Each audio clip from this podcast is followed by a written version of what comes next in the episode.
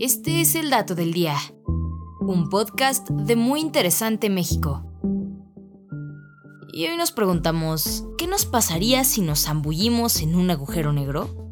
Según una simulación por computadora realizada por el astrofísico Andrew Hamilton de la Universidad de Colorado en Boulder, la cual programó para seguir fielmente las reglas de la relatividad general, encontró que si nos sumergiéramos de pie en un agujero negro, primero nuestro cuerpo empezaría a estirarse como un espagueti, debido a que la enorme gravedad tiraría de nuestros pies mucho más fuerte que de nuestra cabeza. Claro, eso si antes no quedáramos vaporizados por los chorros energéticos que emanan del agujero. Pero si por alguna razón en el futuro llegamos a desarrollar superpoderes y sobrevivir a esto, más tarde la gravedad del agujero negro nos atraería hasta hacernos cruzar el horizonte de sucesos, el cual es el punto de no retorno, de donde nada, ni siquiera la luz, puede escapar. Al principio, una vez que hayamos atravesado el horizonte exterior del agujero, la realidad que nos rodea aún sería bastante familiar. Nos veríamos cayendo rápidamente a la penetrante oscuridad mientras nos acercamos más y más al horizonte interno del agujero negro. Sin embargo, una vez ahí, las cosas comenzarían a parecer bastante extrañas. Lo primero que veríamos sería un estallido luminoso procedente del exterior, una luz infinitamente energética enseguecedora y que contendría una imagen de la historia completa de todo el universo. O sea, seríamos testigos de todo lo que ocurrió antes, desde que no había nada hasta el momento en que caímos en el agujero negro. Ahora bien, nuestro viaje podría concluir aquí con nosotros atorados en este agujero de oscuridad y vacío. Pero si siguiéramos la teoría que sugiere que los agujeros negros podrían ser túneles interestelares, entonces al ir acercándonos a la salida entraríamos en un agujero de gusano, un lugar donde el flujo del espacio se invierte, de manera que en vez de sentir una acelerada caída, comenzaríamos a sentir una aceleración hacia arriba. Así, el agujero de gusano terminaría en la entrada de un agujero blanco, que no es otra cosa que una versión invertida de un agujero negro, un lugar que en vez de atraer cosas las expulsa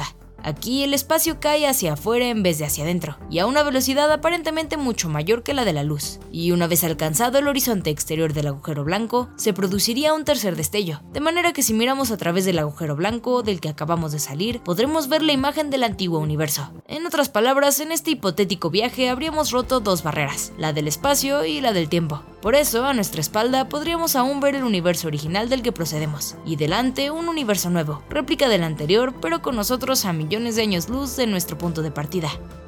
Y este fue el dato del día. No olvides suscribirte gratis a nuestro podcast y seguir todos nuestros contenidos en muyinteresante.com.mx.